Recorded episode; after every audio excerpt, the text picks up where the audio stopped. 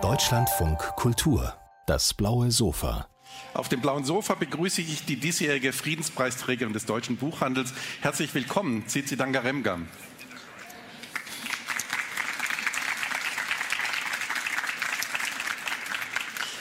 Zum ersten Mal wird eine Schriftstellerin aus Subsahara ausgezeichnet. Was bedeutet Ihnen persönlich dieser Preis?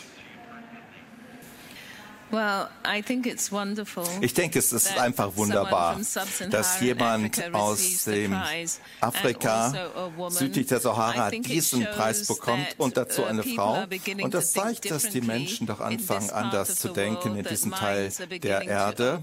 Die Gedanken öffnen sich gegenüber Stimmen, die zuvor nicht gehört wurden. Und das bedeutet, glaube ich, dass sich die Gesellschaft öffnet. Und das finde ich wunderbar. Wird dieser Preis in Ihrer Heimat eine Auswirkung haben? Wird er junge Schriftstellerinnen, junge Schriftsteller beflügeln, sich selber zu äußern, selber auch wieder diesen Weg als Schriftsteller zu gehen? Ich denke mal, dass jeder aus Zimbabwe, der Erfolg hat, ein gutes Beispiel ist für die jungen Menschen in Zimbabwe.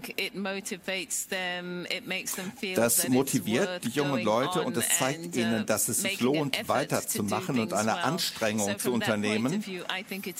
Und aus der Sicht ist es sehr wichtig. Gerade wurde auch der Literaturnobelpreisträger des Jahres verkündet, nämlich Abdul Razak Gurna. Ist das eine neue Wahrnehmung afrikanischer Stimmen? Auf der einen Seite ja, aber auf der anderen Seite, warum erst jetzt? Warum hat es so lange gedauert?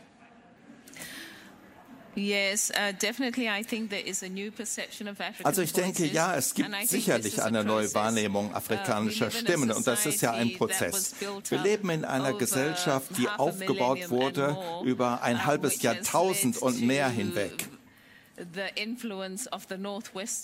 Und das hat dazu geführt, dass der nordwestliche Teil der Welt großen Einfluss äh, bekommen hat. Und das zu verändern dauert lange. Es gab viele Autoren vor Gurna, die den Weg bereitet haben. Und ich bin ganz sicher, dass viele Menschen andere afrikanische Autoren in diesem Teil der Welt gelesen haben. Und das ist alles Teil des gleichen Prozesses. Und es ist ganz wunderbar, dass dieser Prozess weitergeht und dass mehr Stimmen aus meinem Teil der Welt gehört werden. Sie sagten gerade, erfolgreiche Simbabwer sind auch ein Vorbild im eigenen Land. Aber es gab eine Zeit, nämlich 2017, als Mugabe gestürzt worden ist, da war das Land voller Hoffnung, voller Freude. Es gab eine Aufbruchstimmung, die man wirklich körperlich auch spüren konnte. Was ist seither geschehen? Yes, um, ja.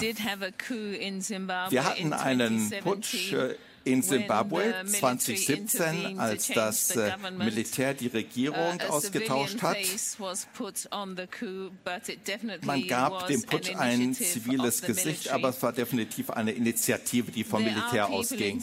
Und es gibt Menschen in Zimbabwe und auch woanders auf der Welt, denke ich, die dachten, das wäre ein neuer Anfang. Aber für die Menschen, die tatsächlich genau hingeschaut haben, was sich in Zimbabwe getan getan hat seit der Unabhängigkeit 1980 und die sich die Rolle des Militärs in Zimbabwe angeschaut haben, die Leute waren nicht so hoffnungsvoll.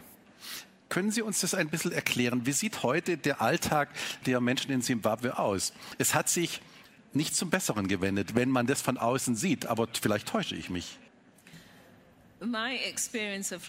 Also meine Erfahrung des Lebens in Zimbabwe ist, dass das Leben immer schwieriger wird.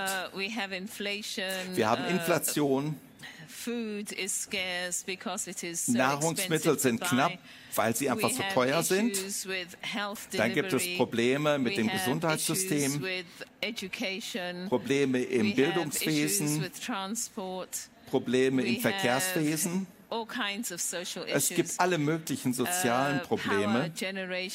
Dann die Elektrizitätsversorgung ist auch ein Problem. Es ist also für die Menschen sehr also schwierig zurechtzukommen. Und dann gibt es noch eine Wirtschaftskrise. Das heißt, dass es sehr viele Arbeitslose gibt, also die Zahlen gehen bis auf 90 Prozent hoch. Also viele junge Menschen haben noch nie eine richtige Arbeitsstelle gehabt. Und das heißt, dass die Menschen wirklich ganz schwer kämpfen müssen auf allen Ebenen. Und ich denke persönlich, dass ich nicht den Eindruck habe, dass die Regierung sich wirklich Mühe gibt, um diese Probleme anzugehen für die ganz normalen Bürger. Sie haben im vergangenen Jahr an einer Demonstration teilgenommen. Sie haben ein Schild hochgehalten, auf dem stand, We want better, reform our institutions. Da würde man sagen, das ist ja eigentlich kein Grund, jemanden zu verhaften, aber Sie sind verhaftet worden. Sie waren einige Tage im Gefängnis und noch immer hängt dieser Prozess, schwebt dieser Prozess über Ihnen. Was war da los? Warum dieser Mechanismus von Unterdrückung und Unterdrückung vor allem kritischer Stimmen? Ja, das stimmt. Ich wurde im Juli letzten Jahres festgenommen, als ich an einer Demo teilnahm. Das sollte eine ähm, Demonstration in ganz Zimbabwe sein. Und ein paar Tage vorher wurde die Demonstration durch die Regierung für illegal erklärt. Und einige Leute dachten, sie würden trotzdem demonstrieren. Denn die Verfassung von Zimbabwe erlaubt es den Menschen in Zimbabwe, sich friedlich zu versammeln und zu demonstrieren und friedlich äh, ihre Forderungen an die Regierung zu stellen. Und ich gehörte zu denen, die dachten, dass ich friedlich demonstrieren würde. Ich wollte jetzt dann nicht wild rumspringen und Steine werfen oder Leute Leute beleidigen. Ich wollte zeigen, dass ich friedlich sein würde, dass meine Botschaft friedlich sein würde und positiv in dem Sinne, dass ich einfach das Land aufbauen möchte. Und ich war mir sicher, dass ich nicht verhaftet würde. Ich habe einfach nicht geglaubt, dass die Regierung so weit gehen würde. Ich dachte, selbst wenn ich in Haft komme, würde ich zur Polizeistation kommen, die Leute würden sich meine Plakate anschauen und feststellen, dass es da nichts Kriminelles an diesen äh, Plakaten gäbe und da wurde ich wieder ähm, freigelassen. Das war meine absolute Überzeugung. Also ich war genauso erstaunt wie jeder andere, als ich dann tatsächlich eine Nacht im Gefängnis verbringen musste. Warum hat die Regierung Angst vor kritischen Stimmen? Ich glaube, da gibt es zwei Aspekte. Auf der einen Seite, die Regierung regiert ja dadurch, dass sie ihre Macht demonstriert. Sie muss also den Menschen immer wieder zeigen, dass sie tatsächlich Macht über die Menschen hat. Das heißt, die müssen einfach immer wieder zeigen, dass sie an der Macht sind. Und ich glaube, die Regierung weiß sehr gut, dass es immer mehr Unzufriedenheit im Lande gibt. Denn das Leben ist einfach so schwierig. Die Menschen haben keine Hoffnung, keine Aussichten für ihre eigene Zukunft. Und diese neue Welle der Unzufriedenheit und der Unruhe im Lande, das ist etwas, das sich auswirkt auf die Regierung. Und dadurch reagieren sie eben auf eine sehr harte Art und Weise. Ich glaube, man kann es sich hier gar nicht vorstellen, wie schwierig es ist, unter diesem wirtschaftlichen Druck, unter dem Alltagskampf, den die Menschen in Zimbabwe haben müssen, überhaupt auf die Straße zu gehen. Steckt dahinter ein System? I ich denke da immer wieder drüber nach und ich denke einfach, wenn etwas passiert, dann muss es etwas geben, was das auch auslöst. Und in einem Land ist die Regierung dafür zuständig, dass Dinge passieren. Und ähm, meine Schlussfolgerung ist, dass die Regierung in Zimbabwe dafür sorgt, dass das passiert.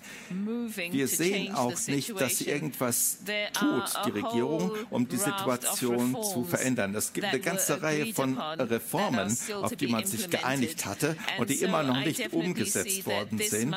Also definitiv denke ich, dass es hier ein System gibt, äh, das sich im Interesse von denen an der Macht jetzt bewähren soll. Wie können Sie unter diesen Umständen überhaupt schreiben? Wie können Sie arbeiten? Sie sind auch eine bekannte Filmemacherin. Sie haben 1990 eine Filmproduktionsfirma gegründet.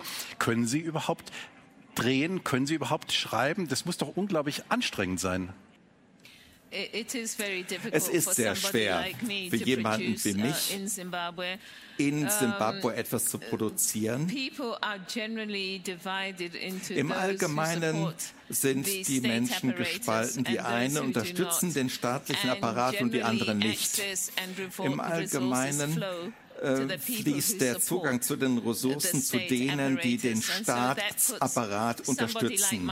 Das heißt, jemand wie ich, der einen analytischen Blick auf die Gesellschaft äh, wirft und sich auch dessen bewusst ist, dass die Menschen Rechte haben und Bedürfnisse haben, ähm, jemand wie ich ist in einer schwierigen Lage. Ich habe gesehen, dass es immer schwieriger wird für mich zu uh, arbeiten. Das ist über die Jahre immer schlechter geworden, insbesondere wenn es ans Filmen geht, denn dafür braucht man ja sehr viele Ressourcen.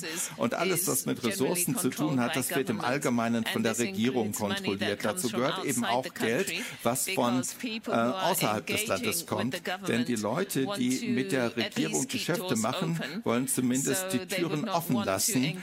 Die wollen sich jetzt nicht mit Menschen irgendwie gemein machen, von denen man denkt, dass die Regierung denen nicht so gut gewogen ist. Und das macht die Situation sehr schwierig.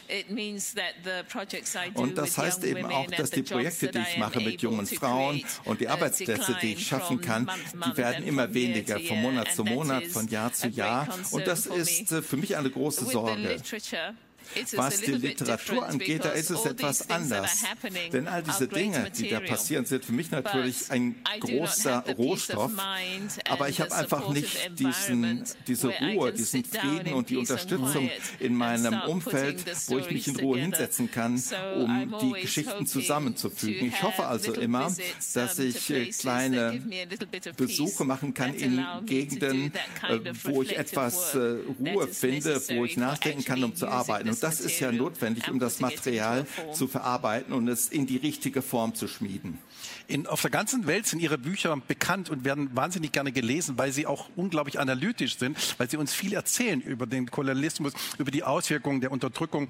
Aber im eigenen Land muss es doch wahnsinnig schwer sein, weil wenn man kein Geld hat, dann hat man als allerletztes Geld übrig für Bücher. Yes, Zimbabwe ja, genau.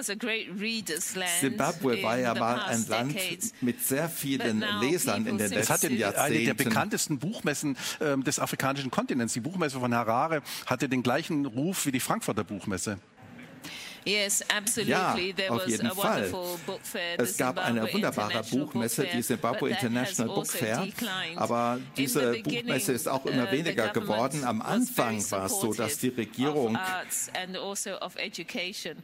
viele Dinge unterstützt hat, Autoren und auch Bildung, aber nach und nach in den letzten Jahren hat sich die Strategie verändert. Es gibt nicht mehr diese Unterstützung und mit der Krise in der Wirtschaft können sich die Leute Bücher nicht leisten leisten.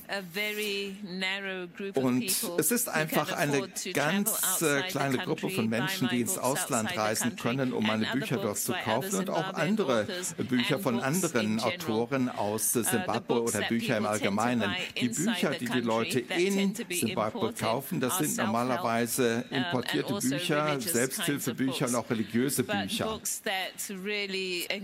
Aber Bücher, in denen es um Ideen geht, die sind schwer zu erhalten. Manche Leute können die als E-Books bekommen, aber Daten kosten auch viel Geld. Der größte Teil der Bevölkerung hat einfach gar keinen Zugang zu neuen Gedanken. Wenn ich Sie frage, vor 30 Jahren erschien Ihr Debütroman Aufbrechen. Dann 2006 kam Book of Not, das ist immer noch nicht auf Deutsch erschienen. Und jetzt ist Überleben erschienen im Orlando Verlag. Es ist der Abschluss einer Trilogie einer unglaublich interessanten Frau, die Sie beschreiben. Es steht auf der Liste der wichtigsten 100 Bücher, das war die BBC-Liste. Tambuzai, die Hauptperson in ihrem Roman, steht stellvertretend für die ungemein starken Frauen Simbabwes. Gelingt Veränderung in Simbabwe, vielleicht auch in anderen Ländern Afrikas, nur mit der Kraft der Frauen? Sind die Frauen die treibende Kraft der Veränderung? Ja, die Frauen machen ja 50 Prozent der Bevölkerung aus. Und ich denke, für die Veränderung braucht man mehr als die Hälfte. Die Frauen müssen definitiv Teil eines jeden also Wandels sein, der stattfinden kann. Und ich denke auch, da die Frauen an den Rand gedrängt werden, sehr oft an den Rand gedrängt werden in meiner Gesellschaft und oft unterdrückt werden durch die patriarchalische Gesellschaft, Gesellschaft, ähm, dann ist es so, dass wenn die Frauen sich mal entschließen, trotz des Drucks, dass sie still sein sollen und dass sie sich öffentlich nicht bemerkbar machen sollen, äh, da werden sie das dann doch ignorieren, weil sie sehen, es ist notwendig, sich zu engagieren und einzubringen, weil die, äh, weil die Gesellschaft zu einem Punkt gelangt ist, wo der Wandel einfach notwendig ist. Aber hat sich da ein, ein Rückschritt herausgebildet? Weil als der Befreiungskampf anfing, waren doch Frauen ganz selbstverständlicher Teil des Befreiungskampfes. Sie waren gleichberechtigt mit ihren männlichen Kameraden. Was hat sich da verändert? Warum ist dieser, dieser Schritt nicht vollzogen worden in der Zivilgesellschaft? Yes, ja, Frauen haben am Befreiungskampf teilgenommen. Und es gibt Geschichten über die Gleichheit der Frauen im Befreiungskampf. Also Aber es gibt eben auch Geschichten darüber, die eine ganz andere Seite des Befreiungskampfs erzählen. Wir wissen zum Beispiel, dass bei allen Revolutionen gesagt wird, dass die Frauen gleich sind. Aber wenn man wirklich analysiert, ob das stimmt, dann stellen wir immer noch fest, dass man erwartet, dass die Frauen bestimmten patriarchalischen Rollen entsprechen. Und das ist nicht so ganz uh, überraschend, dass wir jetzt feststellen, dass die Emanzipation der Frauen in Zimbabwe immer noch ein Prozess ist. Und was sind die Hinderungsgründe? Warum geben Männer ihre Position nicht frei? Was passiert da?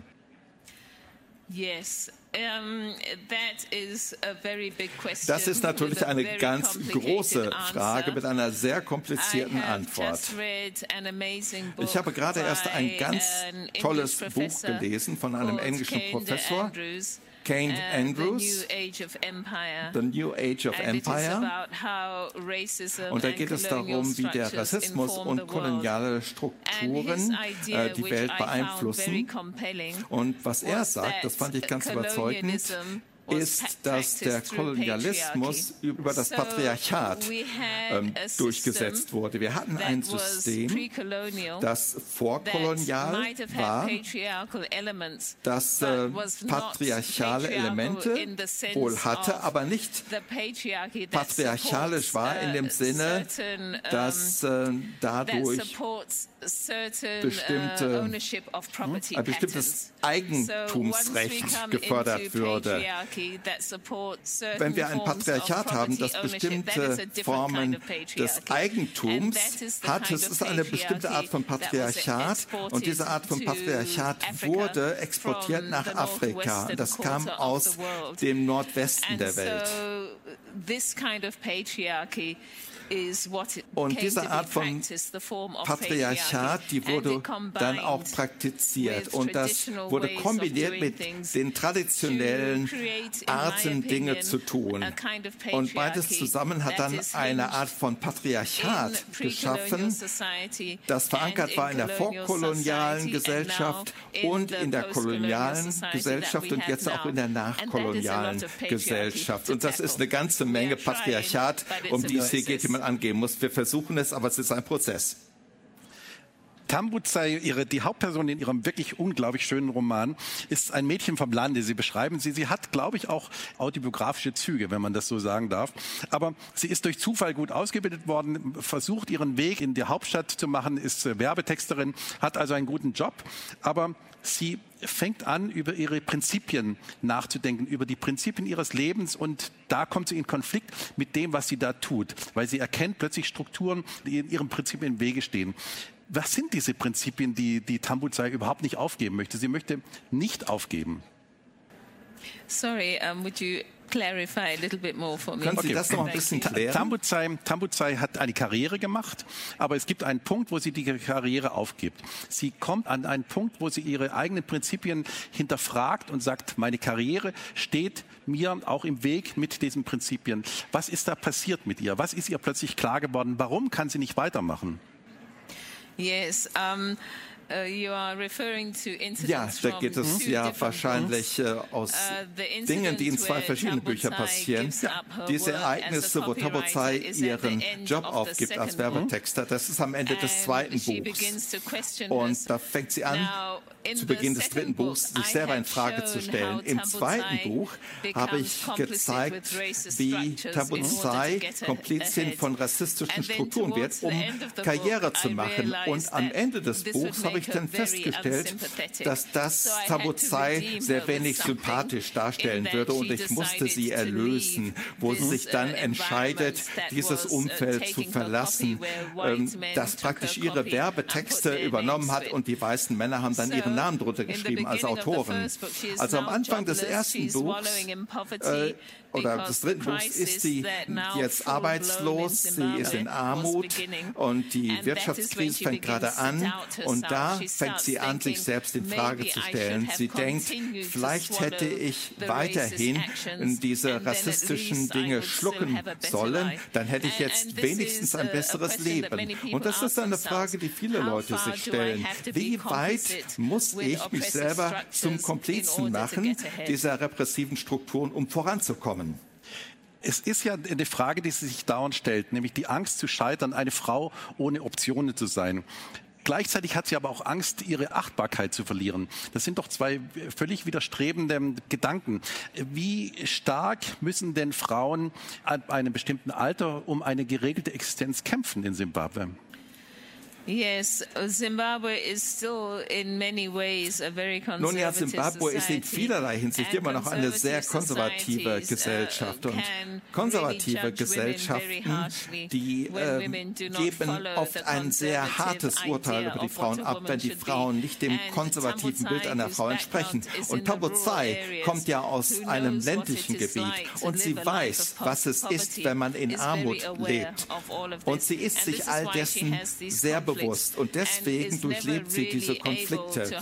und sie kann eigentlich nie so richtig diese Kraft in sich finden und zusammenbringen, die ihr hilft, einen ähm, Ausweg zu finden. Da gibt es eine andere Frau, Cousine Nyasha, die auch diese Kraft äh, zusammenbringen muss. Aber ich wollte jemanden finden, eine Protagonistin, die die Mehrheit der Menschen äh, repräsentiert. Deswegen habe ich diese Art von Charakter aus ihr gemacht. Also es ist meine Schuld, dass es unmöglich für sie ist, da auszubrechen. Es gibt gleich zu Beginn ähm, von Überleben eine Szene, die mich wahnsinnig nachdenklich gemacht hat. Sie beschreiben, wie eine junge Frau, gut aussehend, vom Einkaufen kommt und den Bus nach Hause nehmen möchte. Und sie strauchelt, als sie in diesen Bus einsteigt und sie fällt hin, die ganzen Einkaufstüten, die sie hat, fallen hin und ihr wird Gewalt angetan. Und die Hauptperson, Tambudzai, hat nicht die Courage einzugreifen. Warum nicht? Was ist da passiert? Weil diese Szene steht ja nicht nur für Tambuzai persönlich, sondern sie steht pars pro toto für Courage im Allgemeinen.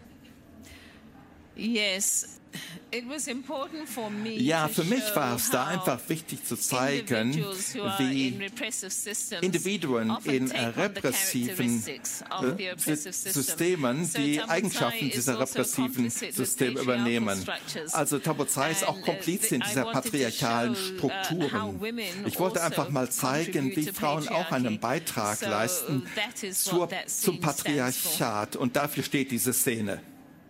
Fürchten Simbabwes Männer Frauen wie Sie? Really das weiß ich nicht. Ich glaube, da müssten Sie einfach die Männer in Simbabwe fragen. Also ich würde da nichts zu sagen wollen. Sie sind auf der Buchmesse und Sie gehen über die Buchmesse. Wenn Sie über diesen Ort gehen, was sehen Sie? Was erzählt Ihnen diese Buchmesse für Sie persönlich? Was sind die Messages, die Sie mit nach Hause nehmen? Yes, I've had some strong impressions. Ja, ich habe einige sehr starke Eindrücke aufgenommen, wenn ich so durch die Gänge gelaufen bin und über die Buchmesse, da kam ich zu einem Stand, und ähm, mein Eindruck war, da war Inhalt, der sehr rechts uh, war. Und da bin ich weitergelaufen.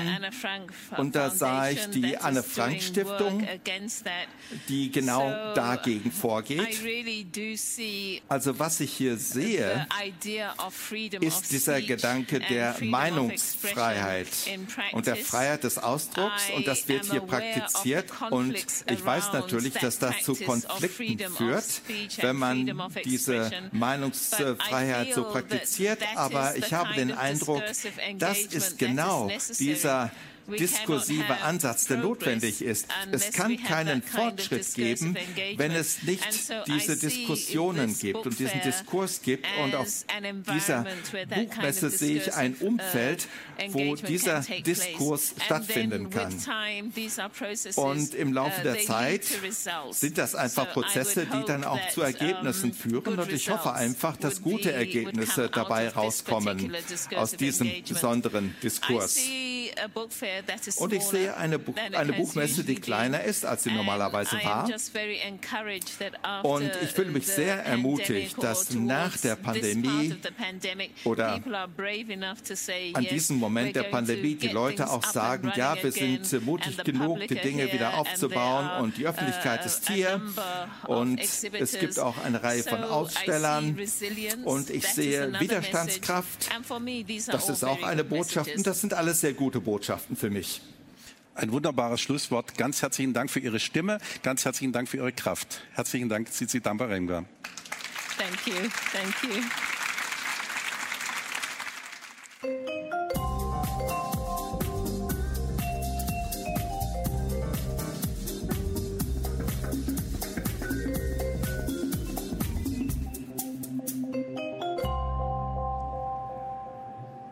Ja, es ist so schön, hier wieder auf der Frankfurter Buchmesse zu sein. Endlich live waren wir schon immer, aber jetzt sind wir auch hier vor Ort und vor Publikum.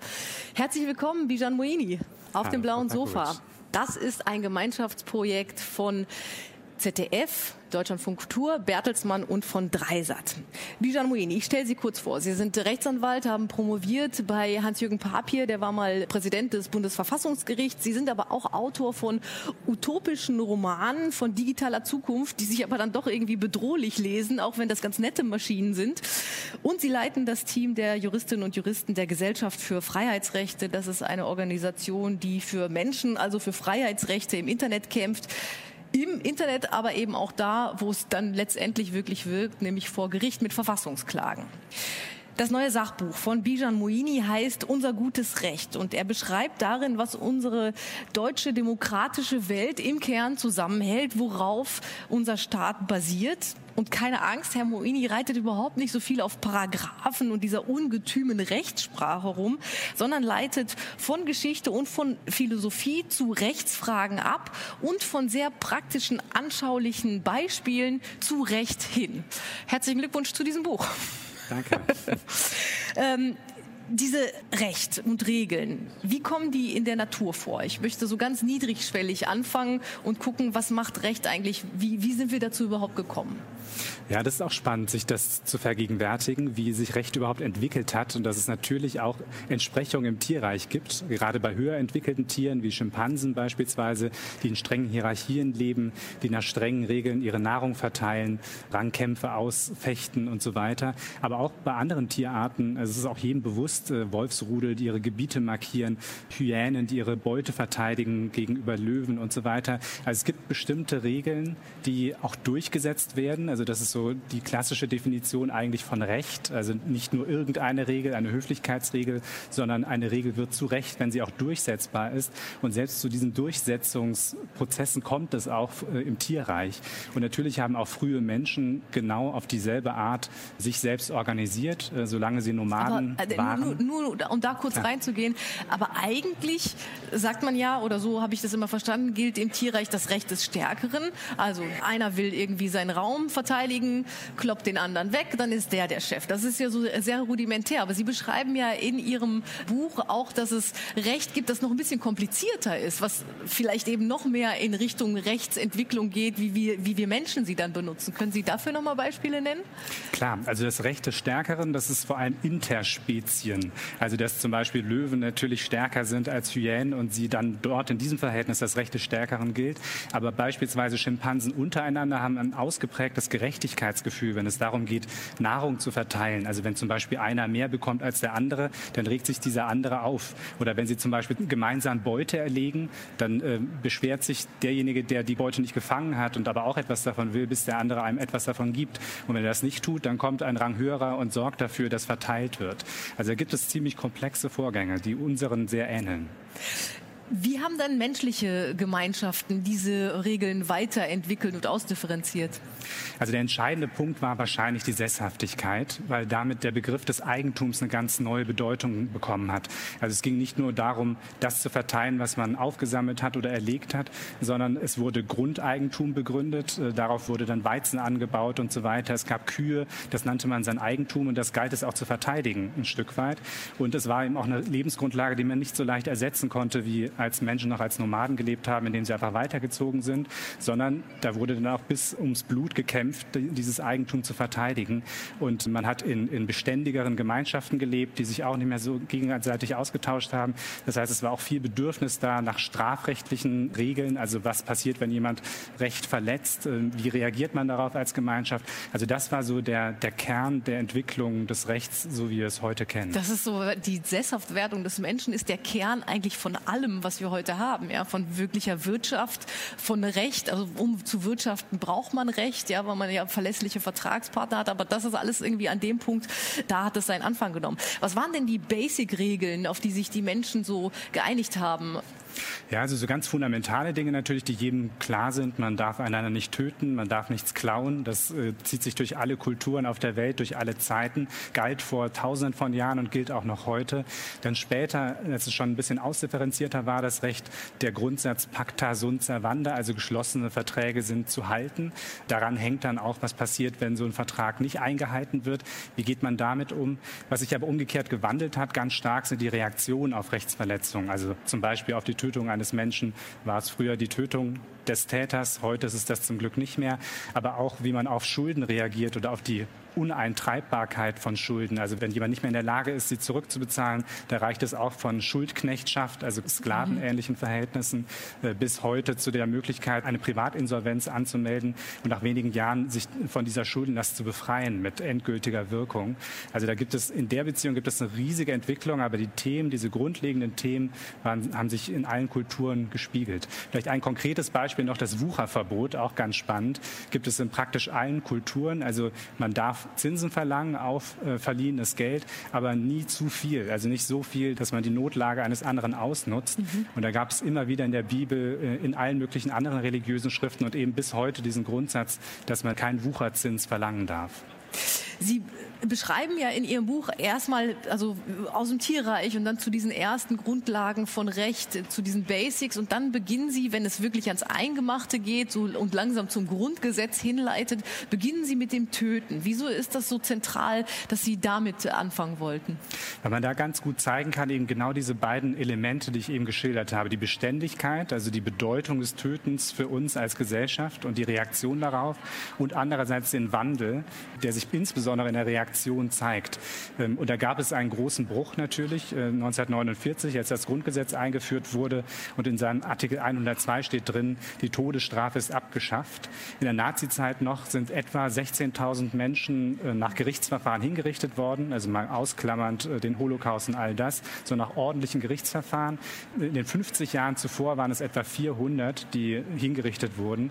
Und in der DDR waren es dann so etwas über 100, ich glaube 166 60 äh, stehen fest, wurden vollstreckt. Also da zeigt sich schon, wie stark sich von dem Regime unterscheidet innerhalb so kurzer Zeit, äh, geschweige denn, wenn man in Jahrtausenden mhm. denkt, wie mit dem Töten umgegangen wird.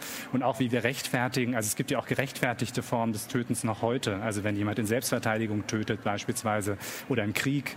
Und eine ganz spannende Frage, darf man ein Flugzeug abschießen, in dem Menschen sitzen, zusammen mit Terroristen, die mit einer hohen Wahrscheinlichkeit in ein Fußballstadion fliegen? Das ist ja das Szenario, das Ferdinand Ferdinand von Schirach aufgemacht hat und das auch das Bundesverfassungsgericht ganz konkret beantworten musste.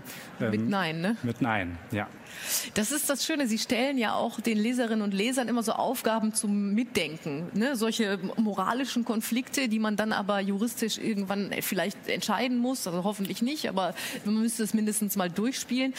Und dann kommen Sie also von diesem Töten als ganz existenzielles Moment auf das Recht angewendet wird, zum Grundgesetz. Und da ist ja die Würde des Menschen unantastbar, ist Artikel 1. Ich fand diesen Begriff Würde immer total abstrakt, auch antastbar. Was heißt das denn überhaupt genau?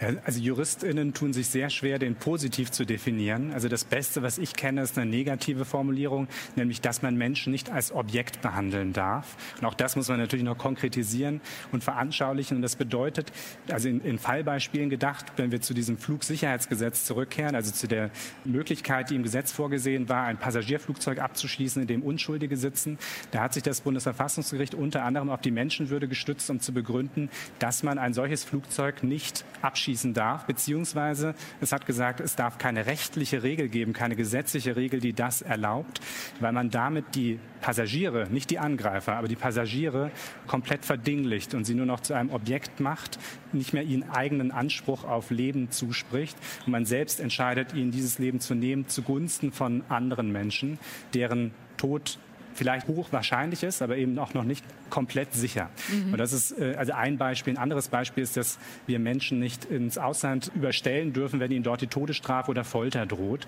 Also das sind natürlich Dinge, die in Deutschland verboten sind. Also keine deutsche Behörde darf jemanden foltern oder der Todesstrafe zuführen. Aber das Menschenwürdegebot verbietet es eben auch, dass wir Menschen ins Ausland ausliefern, wenn ihnen dies droht dass man verhindert, also dass Menschen wie Objekte behandelt werden. Das erstaunt natürlich, als das Grundgesetz dann 49 eingeführt wurde, nicht vor dem Hintergrund, dass gerade Deutschland ganz viele Menschen quasi objektifiziert hat und getötet hat. Und das ist ja so eine Sache, in der Rechtsphilosophie wird das Recht ganz oft abgeleitet aus dem Menschenbild, das man hat. Welche verschiedenen Menschenbilder hatten wir denn da so in der Geschichte? Und wofür haben wir uns dann jetzt mit diesem Fokus auf die Würde des Einzelnen entschieden, für was für ein Menschenbild? Ja, Sie haben gerade, indem Sie das Wort Einzelne so schön betont haben, auch schon den Kern dieses Menschenbildes herausgearbeitet.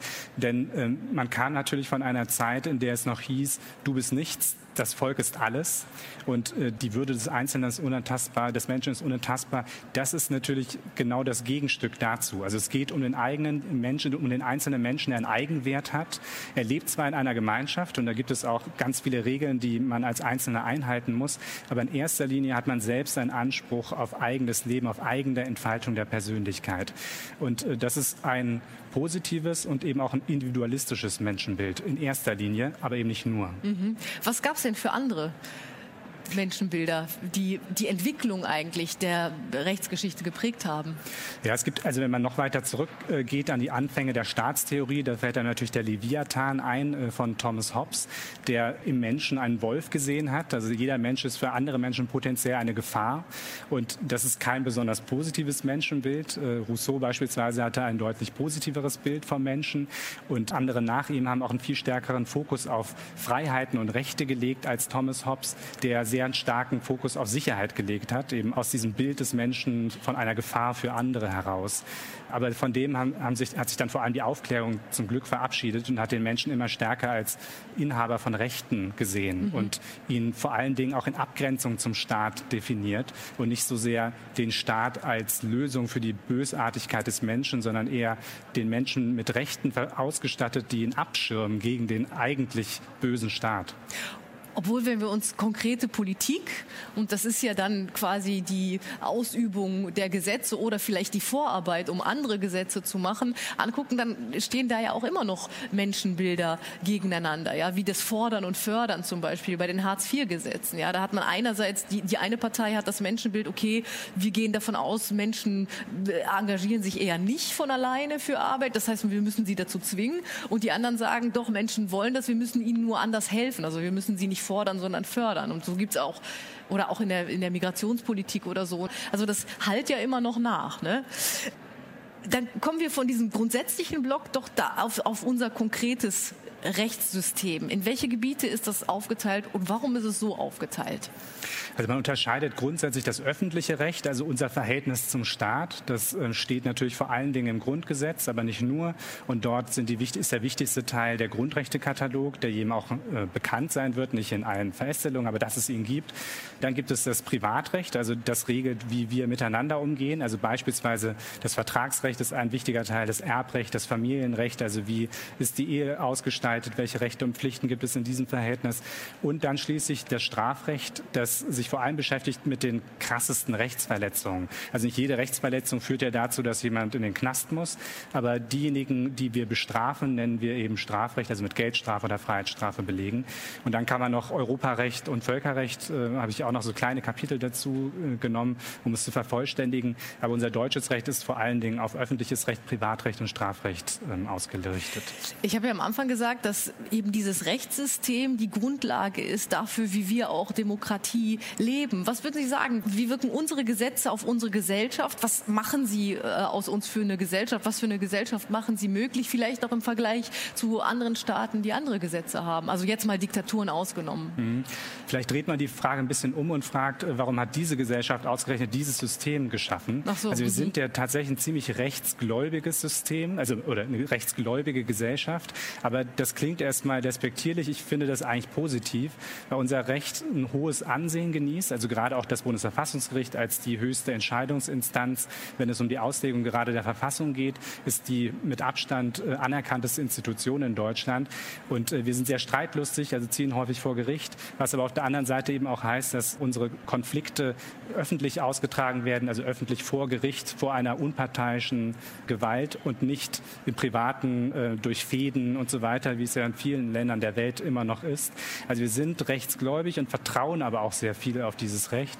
Und das ist ein Stück weit Ersatzreligion ist vielleicht ein bisschen hochgegriffen, aber es ist jedenfalls eben der Rahmen, den wir uns gesteckt haben und der uns auch ein Stück weit wirklich zusammenhält.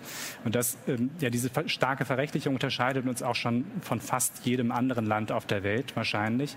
Äh, aber das hat auch ein bisschen mit der Qualität des Rechts zu tun, also eben, dass wir darin vertrauen können. Mhm.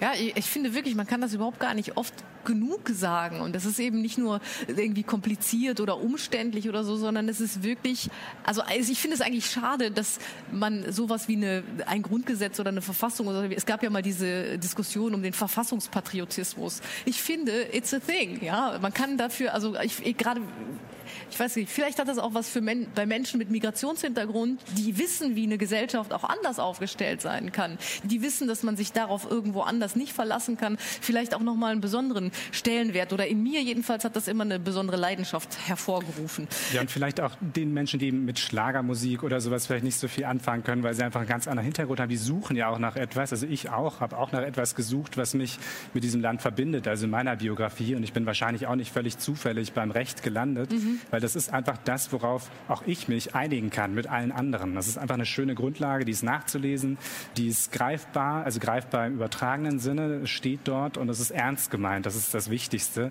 Es sind keine Lippenbekenntnisse, sondern man kann dieses Recht wirklich einklagen. Und auch das unterscheidet unsere Rechtsordnung in hohem Maße von anderen Rechtsordnungen, denen das eben nicht einfach so geht.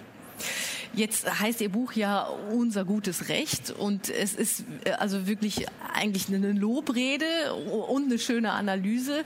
Aber es gibt natürlich Kapitel, die haben wir noch nicht genügend bearbeitet, auch nicht mit Recht und die auch sehr auf die Gesellschaft wirken. Und da bin ich äh, beim Internet. Da, glaube ich, sind wir in so einem Lernprozess irgendwie vom Versprechen des Internets mit allen Freiheiten und was das irgendwie ermöglichen wird, zu den eher negativen Konsequenzen, die wir jetzt sehen in den sozialen Netzwerken und in so einer polarisierten Öffentlichkeit, die wir haben. Ähm, auch da würde ich gerne niedrigschwellig anfangen. Was haben wir denn an Regelungen im Netz mittlerweile und wie wirkt das? Und da bin ich froh, dass Sie das erklären können. Fangen wir an mit der Datenschutzgrundverordnung. Verordnung. Gut, ich erkläre jetzt die ganze DSGVO. Genau. So wird es abgekürzt. Also ähm, das Schöne an der DSGVO ist, dass es EU-Recht und das ist auch ähm, quasi der riesige Vorteil, den wir haben gegenüber vielen anderen Rechtsräumen, dass wir in der Lage sind, Recht zu setzen für 450 Millionen Menschen. Und das Schöne daran ist, dass wenn es gutes Recht ist, dann gibt es uns auch enorm viel Leverage, also Macht gegenüber großen IT-Konzernen, weil die können natürlich nicht 450 Millionen Menschen in einem sehr sehr reichen Teil der Welt ignorieren. Und das ist erstmal die schöne Botschaft der DSGVO. Im Detail sind natürlich wahnsinnig kompliziert und es gab zu Recht auch lange Sorge für gerade kleinere Anbieter, ob sie all die Vorschriften, die Datenschutzvorschriften einhalten können und so weiter. Inzwischen hat sich das, glaube ich, alles ein bisschen entspannt, weil nicht jeder, der gleich gegen Datenschutz verstößt, äh, gigantische Bußgelder bekommt. Aber man kann eben auch bis zu vier Prozent des Umsatzes als Bußgeld von großen IT-Konzernen verhängen, wenn es wirklich ernsthafte Datenschutzverstöße gibt.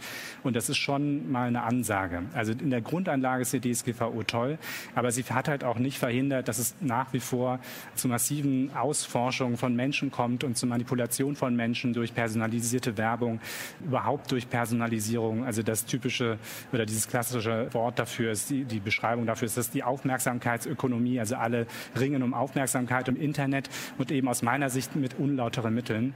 Dagegen hat die DSGVO nichts getan noch andere Rechtsinstrumente, die wir haben, wie zum Beispiel das Netzwerkdurchsetzungsgesetz. Das ist aber ein deutsches, gegen, ne? Genau, das ist ein deutsches Gesetz, vor allem auf Hate Speech gerichtet, äh, hat natürlich auch nicht diesen im Modus der Aufmerksamkeitsbindung äh, in, irgendwie in Frage gestellt oder so. Also wir haben da noch völlig unzureichende Instrumente, wie wir diesen gigantischen Konzernen irgendwie beikommen können. Wir haben aber Initiativen, auch europäische, ne? weil also ich meine, das ist auch klar, ne? mittlerweile tun wir uns sowieso in der Europäischen Union, aber auch in bilateralen Handelsbeziehungen, weil die Wirtschaft ja eben ganz oft die Grundlage ist für Rechtsprechung und Einigungen, die man da trifft, schwer national irgendwie ein Gesetz fürs Internet zu machen. Das geht ja gar nicht. In der EU geht's irgendwie, aber ob sich dann die amerikanischen Tech-Konzerte dran halten, ist wiederum die andere Frage. Aber es gibt ja von der ähm, Europäischen Union, da hat die Kommission das angestoßen. Ich glaube, jetzt ist es im Parlament, nämlich der Digital Services Act. Bin ich auch froh, dass Sie das erklären. Ja, es ist ein ziemlich komplexes Gesetzesvorhaben, das äh, ich glaube letzten Herbst oder so begann und es gab jetzt glaube ich über 2300 Änderungsanträge aus dem Parlament und das alles zusammenzubinden wird ein Riesenaufwand. Es gibt nicht nur den Digital Services Act, erkläre ich gleich was es ist, sondern auch den Digital Markets Act und der Services Act, da geht es darum, also unter anderem darum, das, was wir in Deutschland schon haben an äh, Regulierung von Hate Speech äh, mit dem Netzwerkdurchsetzungsgesetz auf die europäische Ebene zu hieven und dort ein ähnliches Instrument einzurichten. Also es geht vor allem um die Regulierung von sehr großen Online-Plattformen, also wie Facebook, wie Twitter, wie Google, die mehr als 45 Millionen äh, NutzerInnen pro Monat haben. Und mit dem Digital Markets Act versucht man zugleich nicht nur quasi äh, sie stärker zu regulieren in ihrer Anwendung, sondern auch zu prüfen, ob sie ihre Marktmacht missbrauchen. Also ob sie neuen Playern den Zugang verweigern zu ihrer Plattform, weil man muss ja sehen, also diese Plattformen, wenn man eine Analogie bilden will, sind wie Marktplätze im Prinzip. Google zeigt den Weg zum Marktplatz, Amazon reguliert, wer dort seine Waren anbieten darf, Facebook reguliert, wer dort seine Dienstleistungen anbieten darf, wer seine Ideen feilbieten kann, äh, sich dahinstellen kann und sie erzählen kann. Und sowas lag früher immer in der Hand des Staates, sowas zu regulieren. Und es gibt da auch ganz viel Rechtsprechung zu, wenn jetzt jemand einen neuen Stand errichten will auf einem Markt, auf dem immer dieselben Leute waren, welche Ansprüche er dann darauf hat, dorthin Zugang zu erwirken. Und äh, Ähnliches braucht es einfach auch für das Internetzeitalter. Und genau das versucht der Digital Services Act. Ob das gelingt, muss man mal sehen, äh, weil es gibt natürlich starke Lobbypower in, in Brüssel mit Dutzende Millionen Euro Budget, die dagegen halten wird. Aber ich bin einigermaßen zuversichtlich, vor allem froh, dass es überhaupt angegangen wird. Mhm. Aber Sie haben auch das Problem erkannt und haben mit äh, Ferdinand von Schirach sechs neue Paragraphen formuliert, die die EU-Grundrechtecharta, die es schon gibt, zukunftsfähig machen wollen. Welche Punkte haben Sie da? Fangen wir vielleicht mal an, wenn es um Digitalisierung und, äh, und Internet und soziale Netzwerke geht. Ja, das waren die beiden Grundrechte, an denen ich mitwirken durfte. Also Artikel 2 lautet, jeder Mensch hat das Recht auf digitale Selbstbestimmung. Die Ausforschung oder Manipulation von Menschen ist verboten. Das richtet sich genau gegen das, was ich eben geschildert habe und bei dem ich auch gerade immer noch sehr zweifle, ob der Digital Services Act das wirklich in den Griff bekommt. Also aus meiner Sicht ist vor allem die Personalisierung ein Wahnsinnsrisiko für unsere Gesellschaft, womit ich meine, dass man sehr spezielle Profile von Menschen anlegt und sie sehr speziell steuern kann, also Microtargeting. Und gerade wenn es um politische Werbung geht, ist das hochgefährlich. Und wir haben vorgeschlagen, ein ganz klares Verbot zu formulieren, wie es sich jetzt im Entwurf des Digital Services Acts auch noch nicht findet. Also da bin bin ich nicht so optimistisch und mit so einem Grundrecht hätten wir das und es würde einfach für alles gelten, was in der EU mit Internet reguliert wird und also auch für diesen Digital mhm. Services Act. Und das zweite Grundrecht, Artikel 3, das beschäftigt sich mit künstlicher Intelligenz. Da geht es um die Regulierung von, von Algorithmen, also dass sie transparent sein müssen, überprüfbar und fair und dass vor allem wesentliche Entscheidungen auch zukünftig von Menschen getroffen werden. Also dass es keine Selbstschussanlagen geben wird, die selber entscheiden, wann sie schießen oder was in den USA tatsächlich schon gibt, dass es Programme gibt, die bewerten, ob jemand in Untersuchungshaft sollte oder nicht oder ob jemand zur Bewährung entlassen werden sollte oder nicht oder wie hoch die Strafe sein sollte, dass solche Instrumente immer letztlich in der Hand von Menschen bleiben, solange nicht sichergestellt ist, dass sie wirklich besser urteilen und neutraler urteilen als Menschen. Sie sprechen das an. Es gibt manche Instrumente, die besser in der Hand von Menschen, aber manche Instrumente, die auch besser in der Hand von Staaten oder, oder von, von Regierungen oder wenigstens von öffentlichen Institutionen bleiben. Und ich frage mich eigentlich, ob auch nicht sowas wie soziale Netzwerke sowas sind, die eigentlich ja auch für politische öffentliche Meinungsbildung sorgen und ob man da nicht eigentlich sagen muss, warte mal, das betrifft die Grundlagen unserer Demokratie so fundamental, können wir es denn zulassen überhaupt, dass das jemand privat regelt? Das haben wir ja, ich meine, der Strom ist auch teilweise privat, aber es gibt für alle diese Sachen von Grundversorgung, Wasser, Luftverschmutzung, also für alles, was unsere vitalen Interessen betrifft, und Demokratie ist vielleicht auch eins, gibt es ganz grundlegende Regelungen. Wieso gibt es das dafür nicht?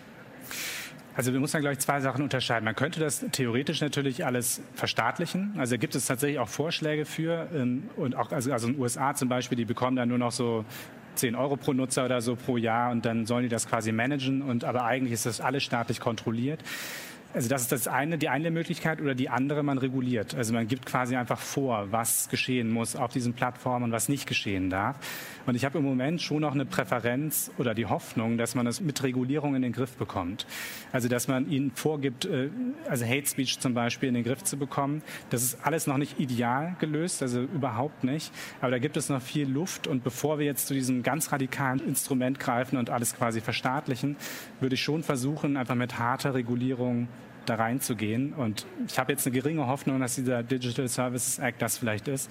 Wenn das immer noch nicht gelingt und wenn es immer noch massenhaft Hate Speech gibt und Fake News verbreitet werden und die nächsten Wahlen auch von Russland oder dann vielleicht China oder so gesteuert werden, dann wäre ich auch eher bei der, bei der Verstaatlichung.